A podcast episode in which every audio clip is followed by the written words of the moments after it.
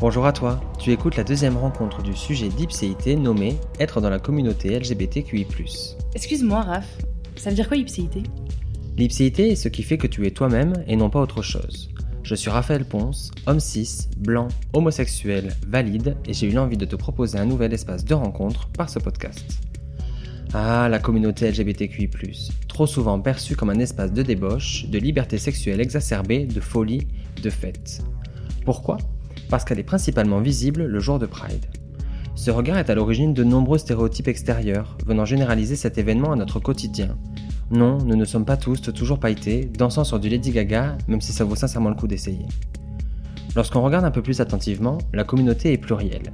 Il existe près de 6 millions de Français LGBTQI, et autant de places prises au sein de la communauté, de la plus détachée à la plus militante et investie. Adolescent, cette communauté m'a permis de réaliser que je n'étais pas seul à ne pas être hétéro, elle m'a permis de rencontrer des personnes au parcours similaire, de me penser et de m'accomplir. Adulte, après avoir découvert la Pride, j'ai appris l'histoire de la communauté, rencontré le milieu queer, associatif ou encore militant. J'y ai découvert de nombreux stéréotypes et de conflits internes à la communauté. Il m'est alors apparu essentiel de rencontrer des personnes aux places totalement différentes au sein même de la communauté LGBTQI. Tout au long de ce sujet, nous essayerons de savoir s'il existe une bonne place à prendre au sein de la communauté. Pourquoi la masculinité est encore si précieuse chez les hommes gays? Pourquoi les lesbiennes sont si peu représentées ou encore pourquoi les personnes trans sont encore si peu entendues? J'ai volontairement posé certaines questions liées à des stéréotypes pour pouvoir les déconstruire et les comprendre. Au cours de ce deuxième épisode, tu vas rencontrer Maureen, parisienne de 20 ans, femme cis et lesbienne. Nous parlerons de la place des femmes dans la communauté, de la fétichisation des personnes racisées et de ce que le militantisme est venu apporter dans son identité. Bonne écoute. Bonjour Maureen. Bonjour. Euh, avant de parler du sujet, est-ce que tu peux nous faire une petite présentation de qui tu es? Alors, enchantée, je m'appelle Maureen, j'ai 20 ans. Euh, je suis en L3 d'Infocom, je cherche un stage. Euh, donc non, voilà, donc je suis arrivée à Paris à 3 ans et puis voilà, donc je fais ma petite vie entre la fac, les actions militantes et les musées quand il y en avait, mais voilà. On se rencontre aujourd'hui dans le cadre du sujet de ton existence et d'être dans la communauté euh, LGBT, QI+, excuse-moi. Euh, est-ce que tu peux nous dire un petit peu quelle est ton identité, ta sexualité, ton genre euh, au sein de cette communauté? Yes, du coup, moi, je suis une femme cis lesbienne, racisée de par mon grand-père. Et du coup, bah, je m'inscris totalement dans, le, dans la communauté et dans les luttes intersectionnelles. Ok. On va faire d'abord un petit point chronologique ton enfance, ton adolescence, comment peut-être ce lien à la communauté, bon alors j'imagine qu'enfin peut-être qu'il n'est pas forcément perceptible, mais en tout cas par rapport à la sexualité et à cette place qui peut exister euh, dans la communauté LGBT, comment il se construit Elle se construit? Déjà, j'ai jamais été attirée par les hommes. Vraiment jamais. Enfin, même euh, quand j'étais petite, je regardais Cendrillon, j'étais jalouse du prince. Euh, j'étais Cendrillon, elle est pour moi et tout. J'avais trop le seum. Et non, en fait, enfin, plus petite, donc j'ai des souvenirs en primaire, j'étais très garçon manqué. Genre vraiment, je jouais au foot, j'étais qu'avec des garçons et euh, je pense que j'avais développé euh, comme une misogynie. Euh, Intériorisée. Hein. Ouais, voilà, un peu dépassée. Je suis en mode non, mais les filles, moi, je suis pas comme elles, et puis de toute façon, elles sont chiantes, et puis elles sont pas intéressantes, etc. vraiment, je restais que avec des garçons. Donc voilà, pendant un certain temps, jusqu'à pratiquement le collège. Après, j'ai fait du coup des activités sportives, du coup, ce qu'on assigné beaucoup aux garçons. J'ai fait du BMX à haut niveau. Donc, euh, encore une fois, tu es dans un club où il euh, n'y a que des garçons ou que tu roules qu'avec des garçons. Même en compétition, il fallait attendre le championnat de France pour être avec des filles. Du coup, genre, je peux pas dire que je me sois vraiment socialisée euh, avec des filles en tant que telles, même si j'avais des amis et tout. Et puis même, genre, quand elle parlait de de crush, de ah mais t'es un amoureux et tout, je me j'étais genre super euh, à l'écart de tous ces pensées et du coup je me suis dit hmm, il y a peut-être un problème. Hmm. Et un jour, on était en soirée pyjama, on a regardé Black Swan. Il y a la fameuse scène dans le taxi et je me suis dit oulala là là, euh, et du coup j'ai commencé à me poser des questions et tout. Euh, après, donc ouais, au lycée, tout ça, je me suis un peu plus assumée notamment à travers les luttes féministes, à travers euh, du coup tout mon regard euh, sur la sororité, etc. je suis tombée amoureuse. Donc, je suis sortie avec une fille pendant un peu plus d'un an et demi. Et puis, bah, après, voilà, je suis arrivée à Paris. en rentrant à Paris 3, du coup, une fac très culturelle, très très libre et ouverte sur énormément de choses. Et c'est là où je pense que je suis vraiment tombée dans la communauté et que je me suis dit qu'il y avait énormément d'enjeux et de combats à mener. Euh, et donc voilà, c'est ça pourquoi je suis là aujourd'hui. Euh, simplement, tu dis que tu es arrivé à Paris à 3 ans, sans forcément avoir le détail de la ville ou quoi que ce soit. Tu grandis dans, un, dans une ville, dans un milieu plus euh, rural Alors, j'ai un peu les deux, parce que j'étais vraiment un peu à la limite. Donc j'étais au bout du RERB, à Micré-Clé. Et tout mon lycée, je l'ai fait dans le 93. Du coup, c'était vraiment un peu des deux, en fait.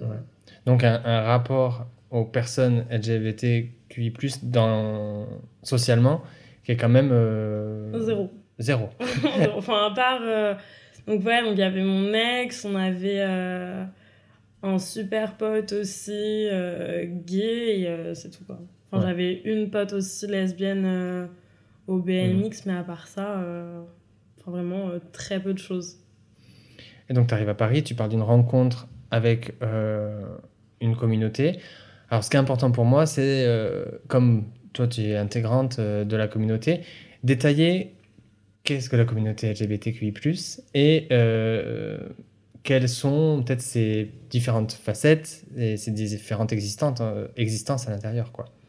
Ouais, alors du coup, en tout cas à la fac, c'était quelque chose de très solidaire de très engagé aussi du coup politiquement parlant donc euh, encore une fois sur les luttes féministes et intersectionnelles donc moi c'est vraiment ça qui m'a qui m'a beaucoup plu. Et puis euh, quand on a voulu du coup bah, commencer à sortir quand t'es là 18 ans t'es en mode ouais allez on arrive à Paris ça va turn up. Euh, bah souvent en tant que lesbienne et c'est là où je trouve qu'il y a vraiment un problème c'est que on a très peu de lieux pour nous. Si on doit compter les bars lesbiens à peine sur le doigt d'une main alors que les bars gays il y en a dans tout le marais c'est que déjà ça prouve qu'il y a un problème. Et même au-delà de ça les bars lesbiens ils sont soit euh, avec des personnes qui sont assez âgées enfin il y a très peu de, de liens sociaux finalement qui se créent. Et euh, même quand on allait en soirée du coup les soirées lesbiennes n'existent pas. À part la Wet For Me qui a lieu je crois une fois tous les trois mois et c'est trop bien euh, et tout. Mais Sinon, non, genre, c'est des soirées gays, et euh, enfin, même quand t'es une meuf, euh, même quand t'es lesbienne, enfin, du coup, je me suis quand même. Je commençais à mettre des robes, des talons et tout, et euh, du coup, on me regardait genre super mal, en mode, mais qu'est-ce que tu fais là? C'est pas ta place. Mm. Quand même t'es lesbienne, enfin, au sein d'une soirée gay, tu te fais très mal regarder. Ça mm. reste des regards d'hommes, certes pas hétéros, mais d'hommes gays qui prouvent que t'as quand même pas ta place sur un dance floor euh, en dansant du Lady mm. Gaga, alors qu'on soit, euh, on peut danser ensemble, il n'y a pas de galère. Donc ouais, ça m'a beaucoup posé de problèmes. Et, euh, et même en tant que, que racisée, on se rend compte c'est des personnes blanches et il y a très peu de mixité sociale. Et puis même, ça coûte très cher. Quand tu es étudiant, tu pas forcément l'argent de payer 15 euros ton entrée, 10 euros ton verre. Enfin, genre, c'est mm, vite mm, compliqué de s'amuser, bah, de juste s'amuser en fait, finalement. Et du coup, avec euh, deux amis, donc il y a deux ans, en partant de ces problématiques-là, on a créé du coup nos soirées. On s'est dit, bah, si on n'est pas accepté dans leurs soirées, on va créer les nôtres. Du coup, on a créé les Purple. Et euh, donc, du coup, vraiment sur, euh, sur tous ces combats-là d'inclusivité sociale, communautaire et aussi économique. Et on a été très contents et contentes de se dire que ça avait fonctionné et que du coup, bah, on allait continuer. Et, bah, jusqu'à mm. cet été, c'était très chouette. Et comment tu comprends le fait que, euh, globalement, hein, socialement en France, ce soit les hommes cis et homosexuels qui soient euh, les figures euh, mises en avant de, de, de, la culture LGBT Alors déjà, je pense parce que ça reste des hommes. Ouais. Donc déjà, à partir de là, ça en dit long. Et après, je pense que c'est aussi surtout une question de privilège. Est-ce qu'un homme, euh, qui reste du coup un homme, donc déjà inclus dans le patriarcat, même s'il est gay, ça reste quand même un homme, du coup il vaudra toujours mieux qu'une femme. Est-ce que c'est confortable pour quelqu'un qui a des privilèges de se remettre en compte? Enfin, euh, quel gain ils ont à se sortir justement de ce confort-là en se disant Ah ouais, mais peut-être que je dois aider euh, tous mes adelphes aussi qui n'ont pas forcément cette stabilité, ce confort. Donc je pense qu'il y a beaucoup ça aussi. Et puis aussi le principe économique Mm, mm, mm. tout simplement. Donc effectivement, euh, les hommes ont de l'argent, les hommes peuvent se mettre euh, facilement des 50 euros en soirée, voire plus, payer pour leurs désirs, et ça c'est quelque chose qui est très euh, normalisé. Par contre, une femme, beaucoup moins. C'est vrai. Donc je pense que, en tout cas, de mon point de vue, je me suis beaucoup posé la question et j'en suis arrivée peut-être ouais, à cette réponse-là. Mais j'imagine qu'il y a plein d'autres penchants qui expliquent aussi tout ça. Je rebondis aussi sur euh, ta réponse précédente sur l'absence de mixité sociale et euh, ethnique. Euh, Aujourd'hui, peut-être à Paris, il va y avoir de, plus d'espace de mixité. Peut-être du coup, peut-être à la Purple, il, y a- il va y avoir de- une mixité plus importante. Euh, Est-ce qu'il y a un racisme très fort au sein de la communauté LGBT c'est une bonne question. Euh, je sais pas si je pourrais te répondre. Je dirais peut-être pas racisme. Pense qu'on pourrait plus parler de fétichisation. Ouais. En tout cas, surtout euh, ouais, au sein de la communauté. Et c'est vraiment désolant parce que je sais pas si on peut voir du racisme dans la fétichisation, mais en tout cas, il y a quelque chose qui n'est pas sain et ça se ressent beaucoup. Moi, du coup, j'ai des potes euh, racisés qui sont en mode à chaque fois sur Grindr, euh, ouais, euh, oh, beau black, ça fait Mm. longtemps, etc. Et, Enfin, tous les, tous les stéréotypes qui sont raccordés en fait à ça. Du coup, enfin, transparaissent et du coup, je sais pas si on peut dire que c'est du racisme à proprement parler, mais dans tous les cas, c'est quelque chose qui, qui devrait pas être. Oui, parce que pour le coup, en faire partie et être agréablement sur Grindr, euh, il y a une, y a une réelle place dans la sexualité qui est attribuée euh, en fonction de sa couleur de peau. Tout à fait. Les dominants, les dominés, les sages, les moins sages, les... C'est ça. Ok. Aujourd'hui, donc tu disais que tu avais créé euh, la soirée, la- enfin tu faisais partie du collectif qui avait créé la Purple. Mhm. Euh, C'est-à-dire que tu es très investi dans la communauté. euh, quelle est ta place, si tu arrives à la visualiser au sein de cette communauté, et à quoi elle te sert? La communauté en général? La communauté ou ta communauté, ou en tout cas ce, ce Oui, prisme-là. Euh, alors, dans la communauté actuelle, euh, si elle existe bel et Ouais. bien, euh, je pense que j'ai surtout une place militante. Et dans le sens où mon engagement euh, politique et féministe prend beaucoup de place dans ma vie. Justement parce que euh, on se bat euh, toutes et tous tous les jours contre des choses auxquelles forcément on n'a pas le droit. Bah voilà, actuellement on peut parler de la PMA par exemple. On a fait du coup des actions avec d'autres personnes. On s'est incrusté à la manif pour tous et on a craqué des fumées et des banderoles parce qu'on est quand même en 2020. Et genre, comment ça euh, 2021, c'est vrai. Le temps passe si vite. et on n'a toujours pas voilà, le droit euh, d'avoir des enfants. Et c'est horrible à dire, mais enfin, les enfants qui ne sont abandonnés, qui sont battus, etc. Enfin, c'est des enfants d'hétéros. Donc j'ai envie de dire déjà, euh, enfin, posez-vous les bonnes questions. Mm, mm. Pareil pour le droit à l'avortement. C'est quand même des choses qui, euh, enfin, qu'on pensait acquis, mais finalement tout est remis en cause et c'est horrible de se dire qu'on a encore, euh, en plus la plupart du temps, par exemple au Sénat, quand euh, le texte de loi a été rejeté, c'est des personnes qui ne sont pas concernées qui prennent des décisions à notre place. C'est des hommes, euh, principalement encore une fois blancs, euh, âgés, enfin, dans tous les cas, des personnes qui n'ont pas d'utérus et du coup ça nous dérange fortement comment, enfin, un désir d'enfant pour, pour beaucoup d'entre nous, c'est vœu de réalisation et de réussite dans une vie. Et bah, juste à cause de ta sexualité, on te le retire. Et enfin, je trouve ça horrible. Et euh, ça me fait écho euh, stéréotypes, préjugés, et du coup, de par euh, des places qui sont totalement différentes. Est-ce que toi, tu en perçois, on va commencer par euh, des regards extérieurs à la communauté à- aux personnes qui sont concernées. Quels sont les stéréotypes et les préjugés auxquels tu es confronté en tant que ben, femme, cis, racisée, lesbienne? Alors déjà, je pense qu'il y a un gros problème sur la vision des lesbiennes. Mm. La plupart du temps, quand on dit lesbienne, on pense tout de suite à porno. Et il faut pas oublier que dans la pornographie, c'est des entreprises, donc c'est pour faire du profit. Et que souvent, en fait, c'est un regard par les hommes et pour les hommes. Donc c'est horrible, mais autour de, du lesbianisme, qui est censé être purement... euh, sans les hommes euh, de toutes parts Non, ils ne sont pas concernés. hein. et ben on se retrouve avec un male gaze qui est incroyable et genre qui est vraiment tout le temps, tout le temps, tout le temps omniprésent. Donc ça en dit vraiment beaucoup. C'est vrai. En mode, enfin tout simplement euh, sur l'homosexualité, quand elle va être féminine, ça va pas poser de problème. Par contre, quand ça va être deux mecs qui s'embrassent, tout de suite, ça, ça va beaucoup plus déranger. Voilà, tout ce qui va être fantasme de plan à 3 avec une lesbienne, ça, ça se retrouve beaucoup, beaucoup sur les applications de rencontres. Sur Tinder, euh, enfin souvent, mais euh, des, des, centaines de fois, euh, t'es là, tu matches avec une meuf et tout, et puis au final, elle dit Ouais, c'est pour faire une surprise à mon copain. Et du coup, genre, mm, mm. tu te rends compte que t'es réduit au statut de, de sextoy, enfin d'objet, de surprise, de quelque chose qu'on offre. Et donc, ouais, ça, c'est vraiment euh, très compliqué comme, comme vision. Après, je pense qu'encore une fois, ça, ça émane des personnes hétéros, donc pas forcément au sein de la communauté. Après, les lesbiennes au sein de la communauté. Euh, c'est ça, j'allais te poser la question. Ouais, t'inquiète, j'en que... Les lesbiennes au sein de la communauté, je sais pas trop quoi dire. À part que on se connaît toutes à maximum deux relations t'as forcément une ex qui a kiki avec une autre et tout. Genre, vraiment, on se connaît toutes. C'est... Je sais pas si tu vois euh, The L World. Non.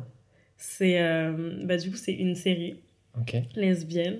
Vraiment avec. Enfin, que des lesbiennes. Qui se passe euh, du coup aux États-Unis et tout. Enfin, bref, tu suis tous les dramas. Il y a beaucoup de dramas dans, dans la communauté lesbienne. C'est un cauchemar. Et moi, je kiffais, j'étais petite, j'avais 15 ans, j'étais là sur mon site de streaming. Euh, ah ouais, Shane, elle est sortie avec tel truc. Oh non, vraiment, ça te fait pas. Et puis l'autre, elle l'a trompé. Enfin bref. Bah, c'est horrible à dire, mais c'est un peu ça. vraiment un peu ça. Tu peux mettre ouais, beaucoup, de, beaucoup de lesbiennes ensemble, ça fera pas euh, grand chose à part du drama. Beaucoup de drama, trop de drama. Mais bon, ça c'est ce qu'on aime dans la communauté, on va pas se mentir. Mais ouais, non. Euh... Sinon, bah, je sais pas.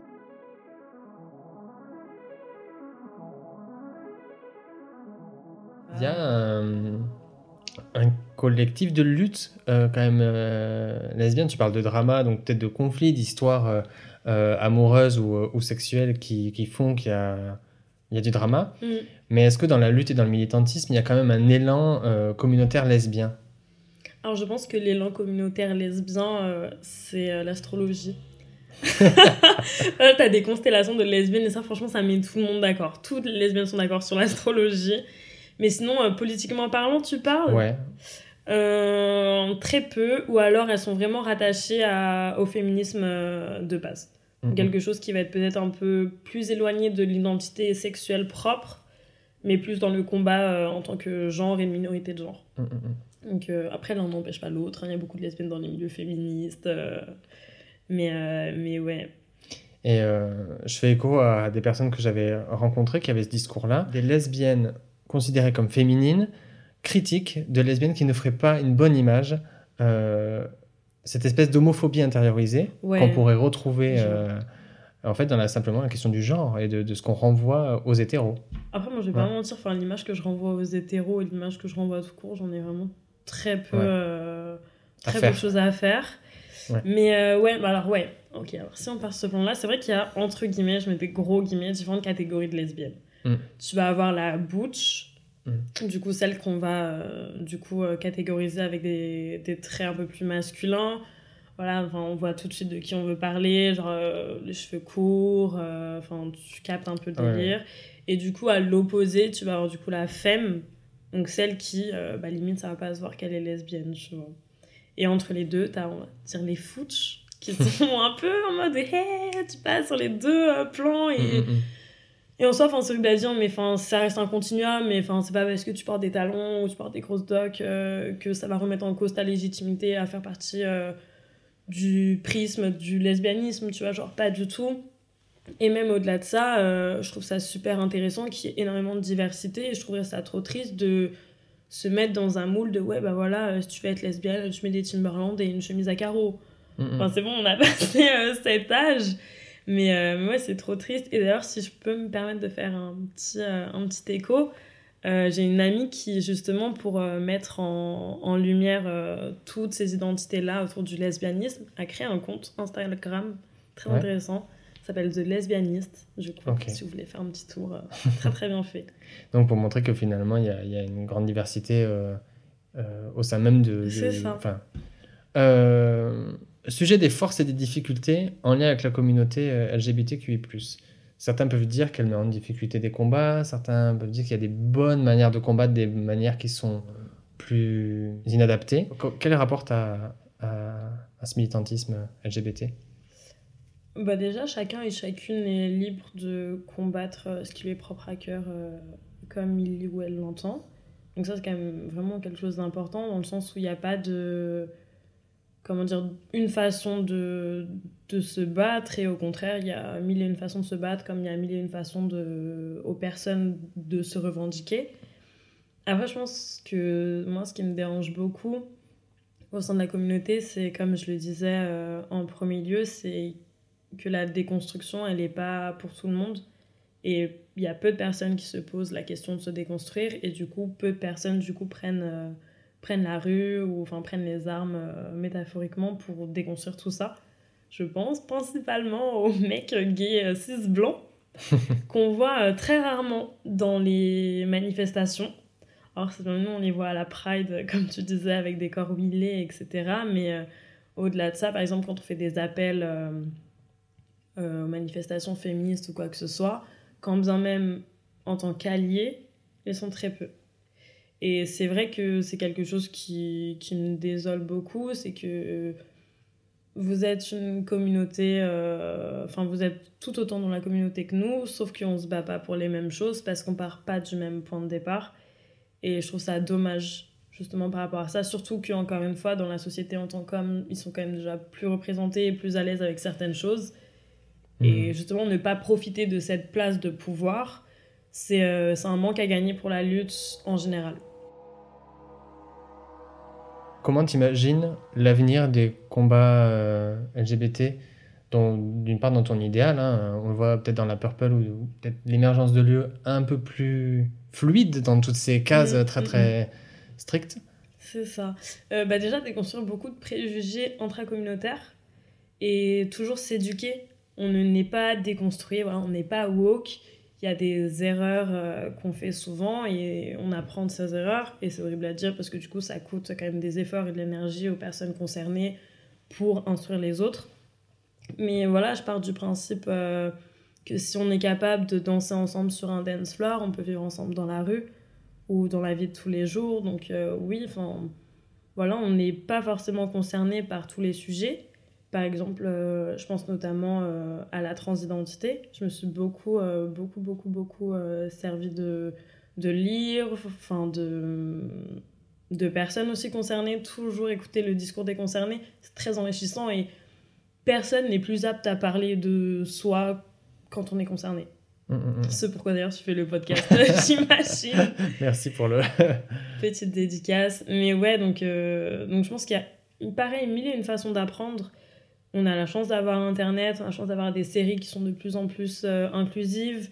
Euh, bon, j'allais dire les soirées, mais là c'est compliqué. Mais donc, ouais, je pense que par rapport au digital et aux nouvelles technologies, surtout aux réseaux sociaux, on peut pas ne pas apprendre. Mhm. Ou alors c'est qu'on le refuse et que là, du coup, il faut peut-être se poser des questions pourquoi on le refuse. Mais on a énormément de, de sources euh, d'apprentissage et du coup, il faut vraiment toutes les explorer. Et sinon, euh, moi, j'aurais bien aimé continuer à faire des manifestations, même que la Pride, là, qui soit annulée, euh, c'est quand même horrible. Mhm. Surtout dans la communauté actuelle, on est quand même des, des personnes qui vivent plutôt la nuit. Mm. Parce qu'en tant que créature, un peu, euh, la nuit, on se révèle parce que le jour, on n'est peut-être pas forcément toutes et tous acceptés euh, comme on devrait l'être euh, dans la société. Et je pense que c'est quand même un coup dur de nous retirer tout ça. Donc mm. j'ai vraiment hâte que ça réouvre et que, enfin, même juste rencontrer d'autres personnes et apprendre des autres. Comme dernière question, on en discutait avec Théo qui était là juste, juste avant sur le même sujet. Euh, qui va faire écho hein, euh, à la sexualisation des personnes lesbiennes par les mecs hétéros cis, euh, possiblement, mais tu parlais de séries, de films et même du compte Instagram de, de ton ami. Est-ce qu'aujourd'hui, il y a du contenu culturel, quel qu'il soit, qui est juste par rapport à ce, que, ce que tu perçois de l'homosexualité et de qui tu es en tant que lesbienne? Mais encore une fois, c'est horrible à dire, mais une femme qui ne s'entoure pas d'hommes ou qui n'a pas besoin d'hommes, ça va être la sorcière, ça va être euh, maléfique, ça va être effectivement genre euh, Cruella, enfin toutes les... Mm, mm. les enfin c'est vrai que dans l'univers euh, culturel surtout pour les enfants la méchante ça va être une femme qui est seule et bon on sait pas si elle est lesbienne on sait pas si mais en tout cas elle a pas d'homme autour d'elle et c'est ce qui va lui donner le caractère euh, Négatif. peut-être pas de mauvais mais en tout cas de redoutable Ouais. Et enfin je trouve que justement en tant que lesbienne on a quand même une force de frappe sur ça c'est que ouais enfin si actuellement dans la société on n'a pas de lieu pour nous c'est parce que quand t'es lesbienne t'es l'ennemi numéro un du patriarcat tu ne le sers en rien Ouais. tu n'es pas sous l'égide d'un homme, tu ne veux pas forcément euh, avoir d'enfants, tu ne feras pas ta vie par et pour un homme, et du coup, à partir de ça, t'es vraiment l'antithèse par excellence du patriarcat. Moi, je trouve ça fabuleux. par notre essence, on est euh, contre la société, c'est quand même excellent. Donc, enfin, moi, je trouve que c'est une force de frappe. Mais en même temps, comment tu fais pour vivre avec? Comment tu fais justement pour faire valoir cette... euh, Et puis de toute façon, si, tu enfin, si la société ne t'apportera rien, comment tu peux te sentir ancré dans celle-ci? C'est pour ça que c'est très compliqué. Et du coup, pour revenir à la culture, euh, moi, je fais pas mal d'études justement sur la représentation des lesbiennes euh, dans l'univers culturel, donc films euh, notamment, euh, etc. Et c'est très compliqué de trouver des archives, de trouver... Enfin, il y a plein de trucs. Par exemple, il y a un bar qui existait en 1936 à Pigalle, qui s'appelait Chez Moon, et c'était le premier cabaret féminin d'Europe. Et enfin, ouais, je me suis dit, putain, mais ça a existé en 1936. Il y avait des meufs, elles étaient là, elles buvaient leur meilleur verre, enfin, étaient que entre meufs. Un petit smoking, enfin, tu sais, genre, en plus, c'était l'effervescence du style de la garçonne, du coup, elles étaient toutes là et tout, en train de vibrer ensemble. Et on est en 2021, bon, certes, il n'y a plus de bar, mais au-delà de ça, on a quoi? Que la mutinerie. Ouais. On est quand même à Paris, enfin, il y a quand même énormément de choses à faire, c'est quand même la ville de la culture, et qu'on ait que ça comme endroit pour nous, je trouve ça super triste. Donc ouais, donc même dans la culture, on est énormément absente, même si ça tend, euh, avec l'inclusivité des nouveaux programmes, euh, comme tu le soulignais avec Sex Education, etc., à se développer. Mais encore une fois, on a quand même beaucoup de temps à rattraper. Hein. Mm, mm, mm, Et, euh, et ouais, donc quand je recherche, bon, la plupart c'est des films un, un peu plus vieux, euh, comment sont mis en scène les relations lesbiennes, euh, ceci, cela. C'est vraiment pas facile de trouver déjà du contenu. Ouais. Et surtout pour l'analyser, c'est aussi totalement différent. Et même au-delà de ça, euh, dans les programmes scolaires, les femmes sont souvent, enfin pratiquement tout le temps évincées. Et c'est vraiment dommage parce qu'il y a des femmes qui ont été vraiment iconiques à leur époque. Euh, je pense à Rosa Bonheur, notamment, qui a été une peintre euh, qui s'est vendue, euh, qui a été la plus vendue d'ailleurs, il me semble, en Europe pendant son époque. Et on n'en parle pas. Et du coup, je trouve ça horrible. Enfin, il y a plein, plein, plein de femmes euh, super Ouais. inspirantes et, et je trouve ça trop triste. De toute façon, j'en découvre tout le temps, tout le temps des Ouais. nouvelles. Et justement, bah, pour faire valoir ça, c'est pour ça que je voulais quand même euh, faire ma chaîne YouTube pour parler en fait de celles euh, dont on nie l'existence, Mm, mm, mm. alors qu'elles ont apporté énormément. Ça peut être des femmes lesbiennes, ça peut être des minorités de genre, ça peut être des personnes qui ne se revendiquaient pas comme féminisme, mais de par leur histoire, elles ont apporté énormément euh, sur la société, euh, ouais. enfin, tout du moins la cause de la femme actuellement euh, dans la société. Parce que ce que tu me dis me fait comprendre et conscientiser euh, aussi, c'est même s'il y avait une case LGBT à cocher dans les projets, que je dirais quels qu'ils soient, en plus ils étaient représentés par des hommes homosexuels pendant un certain temps. Moi j'ai toujours cet exemple de la télé-réalité, mais pendant des années, la case homo était co- cochée par un homme. C'est ça. Et Bref. Non, mais c'est le, Beaucoup de choses à... le L de LGBTQIA+, euh, je Il a je beau être en euh, premier dans, Ah, mais dans la euh, liste, il n'est pas dans Je les... sais pas, ça veut pas dire lampadaire. euh, Enfin, je sais pas, mais c'est vrai qu'on l'oublie vraiment souvent. Enfin, tout le temps, d'ailleurs. Très peu, très peu de fois, il a été vraiment mis en avant et c'est un gros problème. Il y a du travail à faire. Ah, mais vraiment, il y a trop de travail à faire en tout cas. Merci Maureen. Merci à toi.